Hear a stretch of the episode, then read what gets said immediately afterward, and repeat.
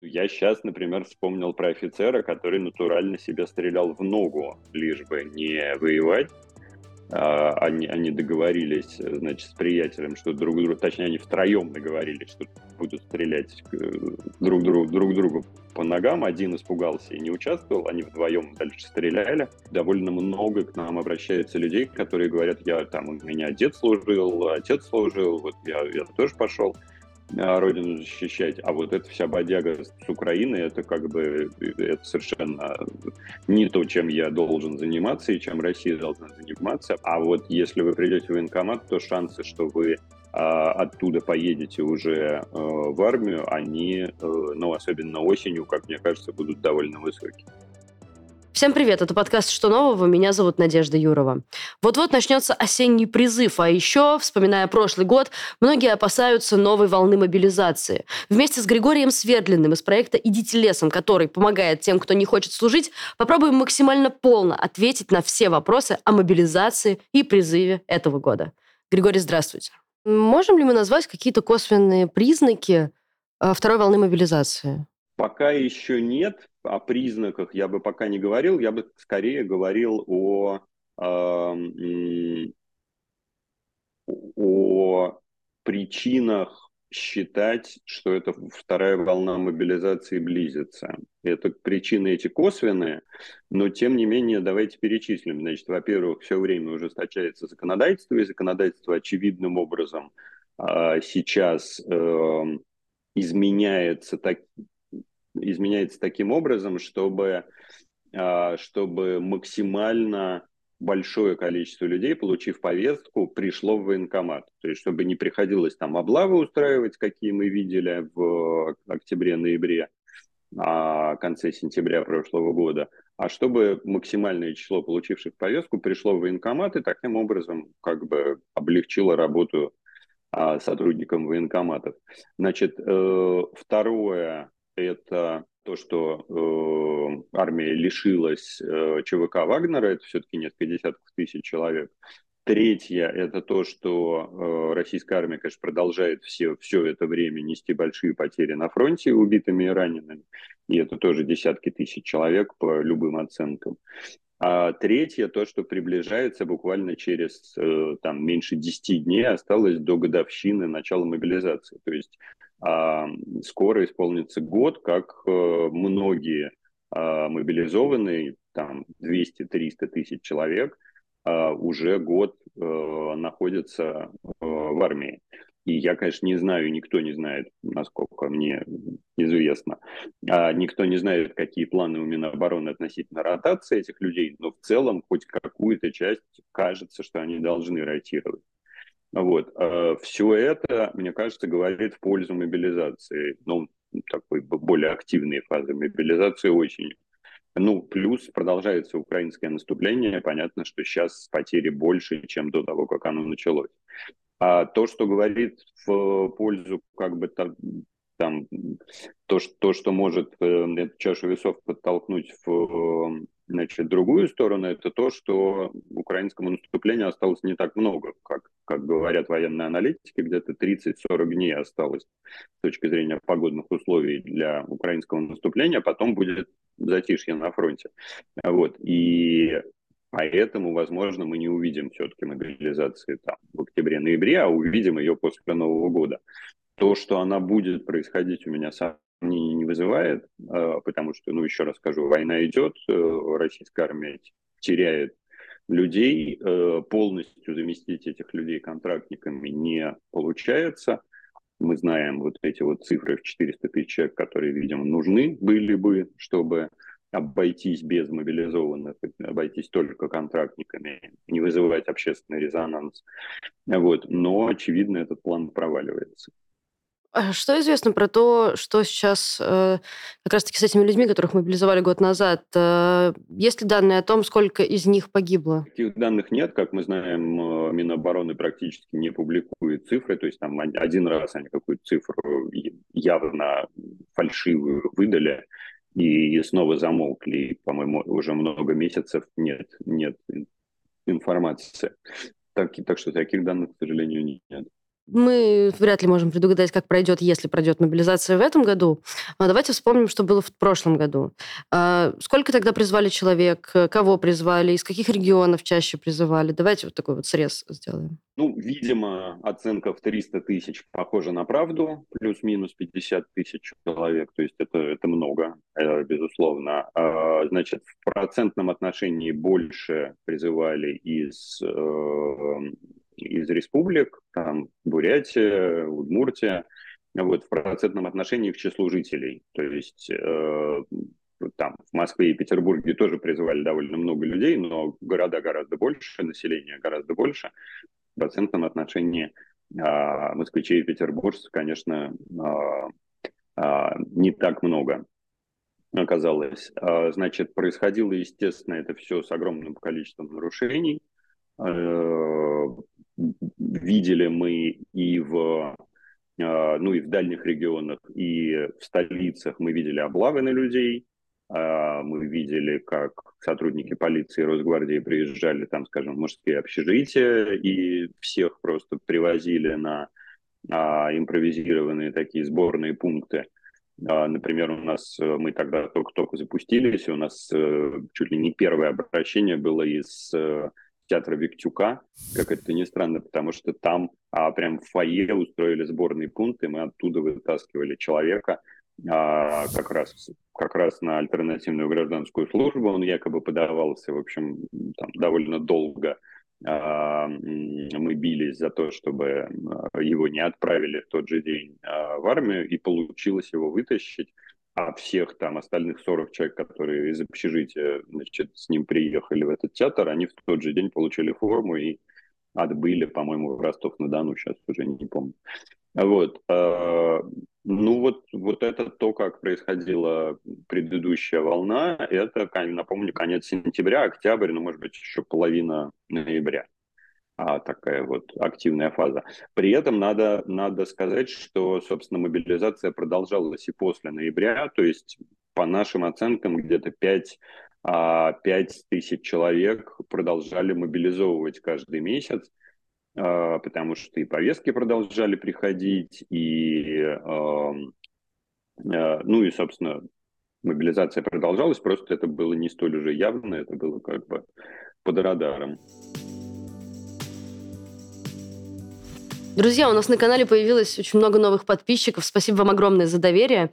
Но мы заметили, что не все из вас нажимают на колокольчик. А вообще-то это очень классный способ первыми узнавать о том, когда у нас выходят новые видео. Пожалуйста, нажмите на колокольчик прямо сейчас. Это займет 3 секунды, зато сэкономит вам очень много времени на поиске наших новых свежих роликов. Спасибо вам еще раз за доверие. Скажем еще пару слов про мобилизованных, э, которые сейчас находятся на фронте. Мы уже сказали про ротации, что их практически нету, и, возможно, они будут, да? А что у них вообще, какие у них там настроения, есть ли у них отпуска?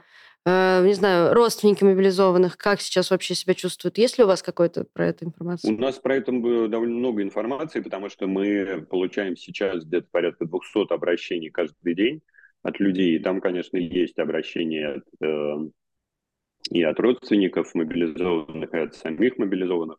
Вот, э, настроение невеселое, и в целом в российской армии, ну, как бы, насколько мы можем судить, совершенно нет никакого патриотического подъема, а есть э, тоска, э, как бы, ругань на командиров, на экипировку и вообще, когда все это кончится, и довольно много дезертиров, э, и мы, мы собственно, не только и там юридической, психологической помощью занимаемся, но еще и помогаем людям э, дезертировать из российской армии, там, вывозим их за границу легально, и нелегально. Ну, естественно, если они сами приняли решение о дезертирстве, это такое как бы сложное и опасное дело. Мы здесь никому не даем ценных советов, как им своей жизнью распоряжаться. Вот. Э, Причем довольно много, надо сказать, к моему удивлению, дезертиров э, из числа офицеров, а не только э, рядовых.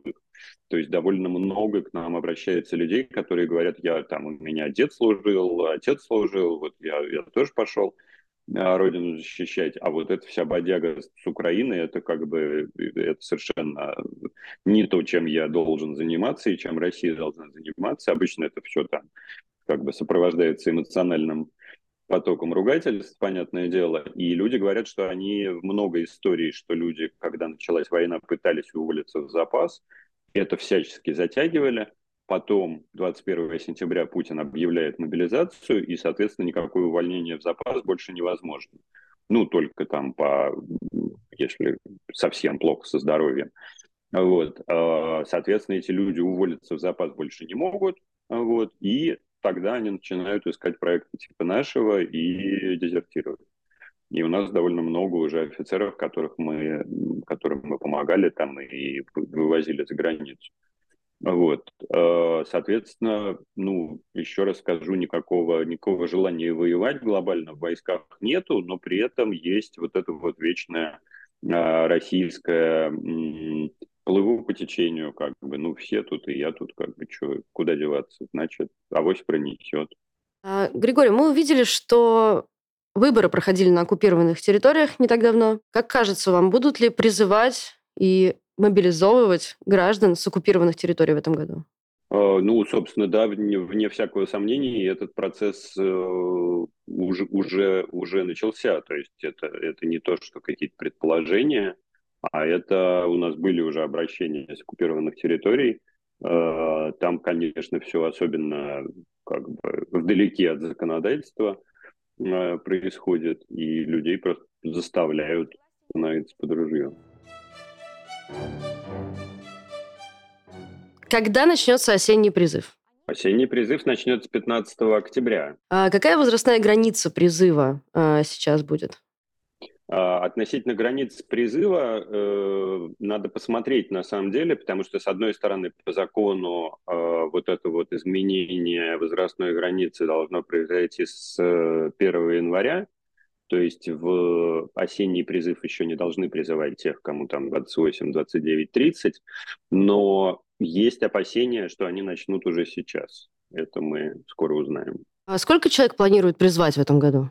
Ну, они э, еще не объявляли эти цифры. В рамках весеннего призыва они призывали порядка 145 тысяч человек, и, видимо, столько же будут э, призывать в рамках осеннего. Отсрочка работает. Другое дело, что как только начнется э, так называемая вторая волна мобилизации, ну а точнее мобилизация не прекращалась, и, соответственно, как только начнется более активная фаза той же самой первой мобилизации, а мы посмотрим, насколько хорошо эти отсрочки работают, потому что было уже два решения суда в течение лета, когда э, суды э, вставали на сторону военкоматов и говорили, что отсрочки, оформленные в период мобилизации, не являются таковыми. Вот. Но пока все-таки отсрочка – это лучший вариант, который у нас есть ну, если не уезжать из страны. А, вот. И отсрочки для IT-специалистов, ну, массово все-таки работают, вот за исключением этих двух случаев.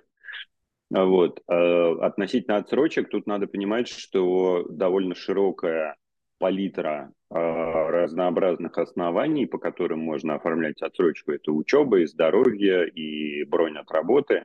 И здесь все-таки, ну, как бы нет универсальных рекомендаций. Я бы порекомендовал связываться с правозащитниками, например, с нами, с Эдителесом, проектом, писать нам в Телеграме, это анонимно, это безопасно.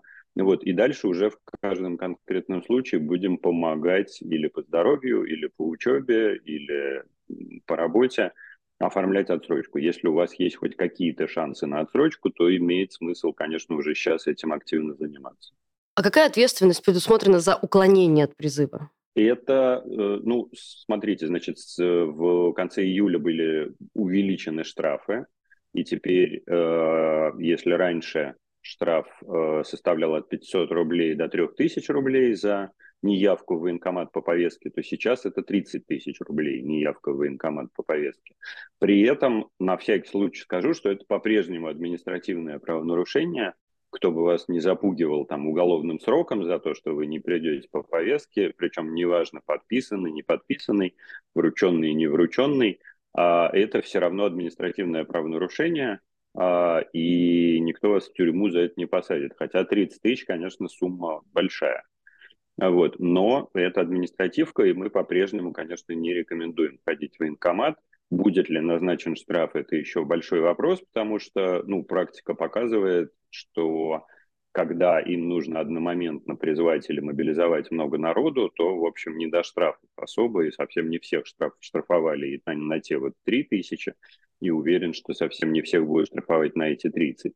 Вот. А вот если вы придете в военкомат, то шансы, что вы а, оттуда поедете уже э, в армию, они, э, ну, особенно осенью, как мне кажется, будут довольно высокие. А можно ли вместо призыва пойти на альтернативную гражданскую службу? Ну, э, опять-таки, законодательство Российской Федерации, то, что происходит в Российской Федерации, разнится довольно сильно. То есть с точки зрения закона, да, конечно, есть прописанная в законе альтернативная гражданская служба, вот, и вы можете, ссылаясь на свои убеждения, причем неважно, какие это могут быть религиозные, пацифистские, какие угодно убеждения, если ваши убеждения не позволяют вам брать в руки оружие, то вы, значит, пишете заявление на альтернативную гражданскую службу и добиваетесь того, чтобы, а, чтобы вас отправили именно на альтернативную гражданскую службу, а не на как бы, реальную армейскую службу. Но практика показывает, что особенно в период мобилизации практически не было успешных случаев, чтобы люди добивались а, альтернативной гражданской службы. То есть я вот сейчас могу вспомнить всего один случай, когда человек с участием там, правозащитников и адвокатов через суд добился, чтобы а, действительно его отправили на альтернативную гражданскую службу, АГС так называемая. Но при этом альтернативная гражданская служба и в нашей тоже практике а, хорошо работает как способ затянуть отправку вас в действующую часть, потому что у вас не могут не принять заявление на АГС, дальше начинается это бодяга, значит, что они пытаются это заявление завернуть, а вы а, ну, лучше уже с участием правозащитников, которые вам будут помогать, опять-таки, например, идите лесом, готовы этим заниматься, вы все-таки настаиваете, что у вас убеждение, все это помогает выиграть время. Дальше – там в нашей практике были случаи, что мы человека вывозили из страны, или человек переезжал и жил по другому адресу. Ну, в общем, это пом- помогает выиграть время, при этом надеяться на, оформ- на, на оформление именно АГС я бы не стал. Мы видим истории, когда срочники оказываются на войне. Законно ли это? Это законно, к сожалению. Значит, э, более того, э, в апреле были приняты поправки в законодательство, так называемый закон об электронных повестках, а на самом деле это были изменения в шести федеральных законах. И согласно этим поправкам, а, среди прочего, а, было решено, что срочники могут с первого же дня службы заключать контракт. И у нас очень много обращений вот от ребят, которые были призваны в рамках весеннего призыва, о том, что ну кого-то ласково уговаривают, что давай, заключай контракт, кого-то прямо на кого-то психологически давят, что мы тебя сейчас тут там изобьем или все равно потом поедешь просто уже значит, мобилизованным, а не контрактником. Вот. И с теми, кто, э, кто уступает, кто заключает контракт, их довольно быстро отправляют уже в действующие части, уже на оккупированные территории. Ну, многих из них, не всех, но многих. Вот. А э, именно срочников, которые не заключили контракт, тоже бывает, что отправляют, но это все-таки более редкая история. И это как, ну, практически всегда происходит не в первые дни службы, а там спустя там три как минимум месяца, то есть после учебки. А вот ситуация, когда срочникам предлагают подписать контракт, э, частая вообще? А, очень частая ситуация, потому что, ну, насколько мы можем судить, э, в начале еще года власти делали ставку на контрактную службу, они говорили о том, что собираются 400, там, 410 тысяч контрактников а, а привлечь в течение этого года. Цифры совершенно нереальные. И по нашей информации, там, несмотря на то, что врет Медведев про там какие-то 250, 270 тысяч якобы, э, якобы привлеченных по контракту, на самом деле никто не рвется заключать контракт, и, э, видимо, реальные цифры 1050-60, то есть одна, одна восьмая их годового плана – вот, и всеми способами они пытаются, как мы знаем, а, увеличить это число контрактников, то есть иммигрантов э, пытаются, значит, э, принуждать к заключению контракта, и вот этих самых срочников. И это, да, это очень частая история, к сожалению. Как от этого можно защититься? Я бы две вещи отметил. То есть, во-первых, обязательно имейте при себе контакты правозащитников, чтобы, а, чтобы вы могли связаться с квалифицированными людьми, вот, и э, просто была юридическая поддержка, ну и психологическая на самом деле тоже у нас и психологи есть, потому что в этот момент, ну, тяжко, особенно если ты молодой совсем человек. Вот. А второе, помните, что обязательное условие контрактной службы – это добровольность. И это прямо прописано. И, соответственно, никто не может вас заставить заключить контракт по закону. Это только добровольная история. И еще, кстати, важный момент, что нужно, нужно помнить, что контракты, заключенные в период мобилизации, ну, точнее, контракты невозможно расторгнуть, пока мобилизация не закончена. То есть даже если вам будут говорить, заключи контракт на 3 месяца или там на 6 месяцев и свободен, а, знаете, что даже когда срок контракта истечет, вы все равно не сможете его расторгнуть до тех пор, пока Путин не подпишет указ об окончании мобилизации. А, ну, видимо, он его не подпишет, пока не закончится война, потому что пока война идет, нужны солдаты, и, соответственно, мобилизация будет продолжаться.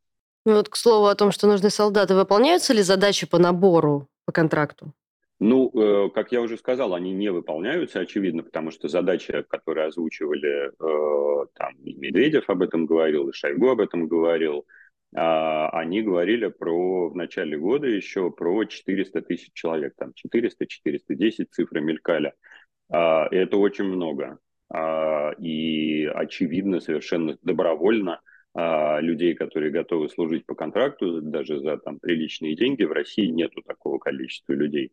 Соответственно, всеми силами, ну, во-первых, нас очевидно обманывают, и Путин там вчера что-то говорил, что якобы по полторы тысячи человек в день заключают контракт. Это чушь полная, действительности это не соответствует. Всеми силами мы в последние месяцы видели, как пытаются натянуть эти цифры.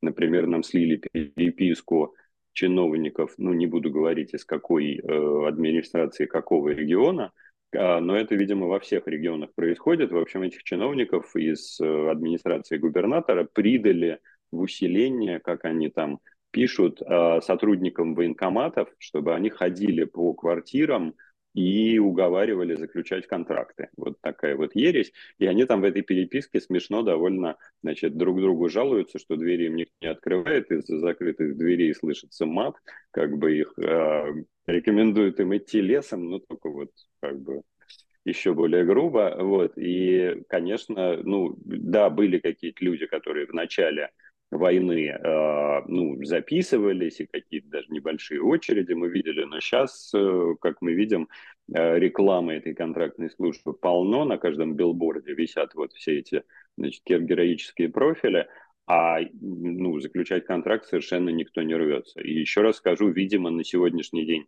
призва, ну, контракты заключили где-то 50, может быть, 70 тысяч человек – а план у них на этот год 400 тысяч. И, соответственно, как, ну, как я вижу развитие событий, то есть когда власти увидели, что, что этот план нереален, то в апреле мы увидели закон об электронных повестках, так называемый, в июле мы увидели увеличение количества, увеличение штрафов для, а, и для работодателей, которые не а, помогают военкоматам призывать и мобилизовывать своих сотрудников, и увеличение штрафов для подлежащих мобилизации и подлежащих призыву, не явившихся в военкомат. Вот, э, то есть делается все для того, чтобы уже ставка на контрактную службу не делается, а делается все для того, чтобы следующая активная фаза мобилизации прошла а, более гладко и ну, с меньшим, как бы, с меньшими трудозатратами для Минобороны, чем это происходило в прошлый раз. Ну что, давайте самый часто задаваемый вам вопрос. Какие есть выходы избежать мобилизации? Человеку, который смотрит это видео, пришла повестка. Какие действия, что советует проект «Идите лесом»? Я дам некоторое количество таких универсальных рекомендаций. А, при этом очень действительно советую сохранить э, контакт правозащитников, есть, э, слава богу, такие проекты. Ну вот, например, можете писать «Идите лесом» в Телеграме, нас легко найти. И еще раз скажу, это анонимно, это безопасно. Ну и это бесплатно, естественно. Вот, а, значит, э, я бы рекомендовал не жить по месту регистрации. А, я бы рекомендовал не открывать дверь незнакомым людям, потому что мы видели все эти маскарады осенью прошлой когда представлялись и сотрудниками ЖЭКа, и почты, и, кем только не, лишь бы проникнуть в квартиру. Вот, э, значит, э, я бы советовал сделать доверенность нотариальную на кого-то из родственников или близких друзей, чтобы человек мог защищать ваши интересы, если вас, не дай бог, все-таки заметут. А вот я бы советовал э, заполнить заявление на АГС и иметь его при себе. И если, не дай бог, опять-таки вас заметут, то говорить, что окей, я хочу подать заявление на АГС, они обязаны его принять, тем не менее вас могут пытаться как бы его не принять, но вот как раз здесь пригодятся правозащитники, мы вам подскажем, что как бы говорить и делать. Вот, и заявления все-таки примут. Не было у нас случаев, чтобы их не принимали. Это поможет, еще раз скажу, затянуть вашу отправку уже в действующие армейские части. Ну вот, и будем вас вытаскивать. А, значит, если а, у вас э, вы хотите там взять кредит или продать, э, купить недвижимость, то лучше это сделать сейчас, потому что 1 октября вступят в силу поправки, принятые в апреле, вот те самые поправки, получившие в народе название закона об, электронном, а, об электронных повестках. Эти поправки запрещают людям, которые не явились по повестке в военкомат, выезжать за границу, Э, покупать, продавать недвижимость, э, брать кредит, управлять автотранспортом, ну, еще некоторое количество там, поражений в правах. Поэтому если вот все это вы, вы все-таки хотите сделать, то сделайте сейчас. Вот. Э, и это, пожалуй, что из универсальных рецептов, к сожалению, все на сегодня, что, что мы можем э, как бы сделать и порекомендовать.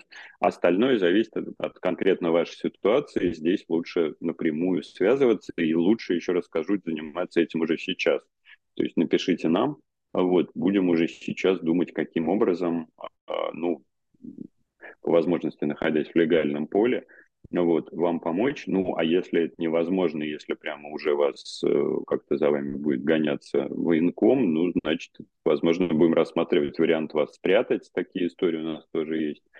А вот, или помочь уехать. Э, то есть, ну, все будем делать для того, чтобы вы не оказались в армии, а армия российская не усилилась еще одним солдатом. Вот про уехать вы сказали, а что, если у человека нет загранпаспорта? Здесь важно, да, спасибо, хороший вопрос. Важно помнить, что во многие страны можно уехать, э, ну, в некоторое количество стран можно уехать без загранпаспорта. Например, в Армению или в Казахстан вам не нужен загранпаспорт. Вы можете туда уехать и без заграна. И, кстати, уже находясь там, можете податься в консульство на получение загранпаспорта. А вот к этому тоже вопрос. А не перестанут ли консульства выдавать э, загранпаспорта тем, кто условно станет уклонистами? Этого мы не знаем. Такое, такое опасение есть, но произойдет это или нет, этого мы не знаем. Ну и в любом случае, как бы лучше жить в Армении, чем э, воевать на фронте в Украине. В какие страны лучше не ехать? Ну, совершенно точно Беларусь, э, совершенно точно Кыргызстан, потому что ну, уже не один, не два случая, когда Кыргызстан выдавал уклонистов в России и людей, находящихся в России в розыске. Ну вот, пожалуй, в эти две страны лучше не ехать. Все остальное, ну, в общем-то, безопасно. То есть там Армения, Грузия, Турция, даже Сербия. А, пока не было случаев, чтобы эти страны выдавали кого-то России. Может быть, сможете вспомнить, с какими ситуациями самыми яркими, которые вам запомнились, обращались к вам в прошлом году люди, кого вы смогли вывести или не смогли? Ну, у нас, поскольку на сегодня уже там больше 15 тысяч человек, которым мы помогли вот за этот э, год без малого, то, конечно, ярких ситуаций миллион. И ну, я сейчас, например, вспомнил про офицера, который натурально себя стрелял в ногу, лишь бы не воевать, а, они, они договорились, значит, с приятелем, что друг другу, точнее, они втроем договорились, что будут стрелять э, друг другу, друг другу по ногам. Один испугался и не участвовал, они вдвоем дальше стреляли. Вот, и, а, и он лечился несколько месяцев, даже получил там какую-то якобы медаль. Вот, э, значит, то есть, ну, были опасения, что военная прокуратура его за самострел посадят, но нет, как бы даже медалью наградили. Но э, э, ужас был в том, что его после этого ранения все равно ну, сказали, все, полечился, и давай снова воевать. И вот тогда уже он связался с нами, и мы помогали ему дезертировать. А, и сейчас он, э, ну, он сейчас за границей. Это был подкаст «Что нового?». Спасибо вам большое, что досмотрели это видео до конца. Мы очень ждем, когда вы нажмете на кнопочку «Подписаться», если вы еще не подписались. Очень ждем, когда вы напишите нам комментарий, если еще не написали. А главное, когда нажмете на колокольчик, чтобы не пропускать наши новые видео. Спасибо, что вы с нами. Ваша «Новая газета Европа».